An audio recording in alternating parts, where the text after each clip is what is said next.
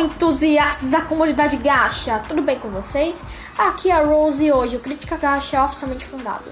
E a crítica de hoje é o minifilme Minha Maior Expressão, da Maribu Gacha. Vamos começar pela ficha técnica. Data de estreia: 25 de setembro de 2020. Duração: 19 minutos e 37 segundos. Visualizações: 42.187. Likes e dislikes: 5.400 mil likes. 5.400 likes e 37 dislikes. Editores usados: Cult Pro, Ibspine Checks, Gacha Club e Movie. Sinopse: Kathleen e Cecília eram melhores amigas, até que a Kate desaparece e deixa a série depressiva. Charlie enfia na te telha que quer uma ídola e encontra uma deveras suspeita.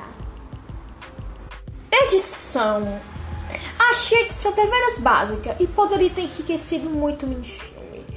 Plot, ah, o plot. A própria criadora disse que o plot seria simples, mas achei o final levemente preguiçoso e a erro de coerência. No início do minifilme dá a entender que a Kate foi sequestrada aos 12 anos, mas do nada descoberta que ela foi raptada aos 6 anos, sendo que a própria Kate queria 16, 18 anos no período em que a história se passa. Não faz sentido, pois 6 mais 6 é igual a 12, não 18 anos. Há também alguns clichês, como o do empresário mau e a promessa feita por uma criança que por alguma mágica do plot se cumpre.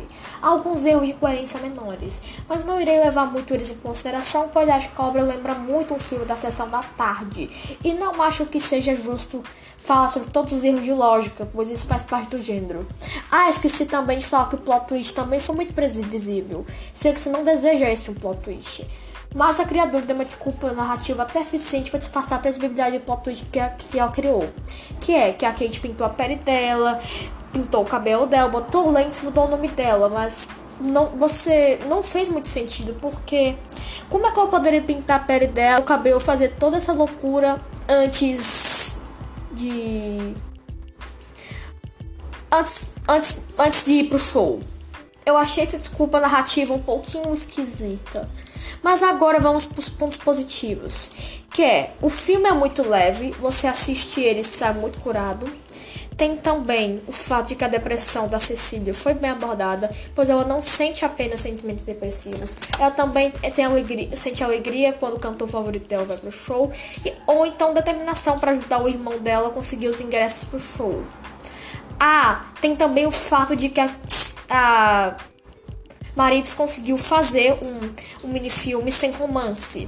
Sem algum tipo de romance, que achei incrível. Já que a maioria das criadoras de gacha não consegue fazer isso. Eu tô achando que talvez eu dê umas duas estrelas e meia ou três estrelas. Porque eu, talvez os clichês tenham me incomodado um pouquinho e, os, e alguns erros de lógica podem incomodar algumas pessoas e também que o plot twist foi previsível e as coisas que eu já falei anteriormente.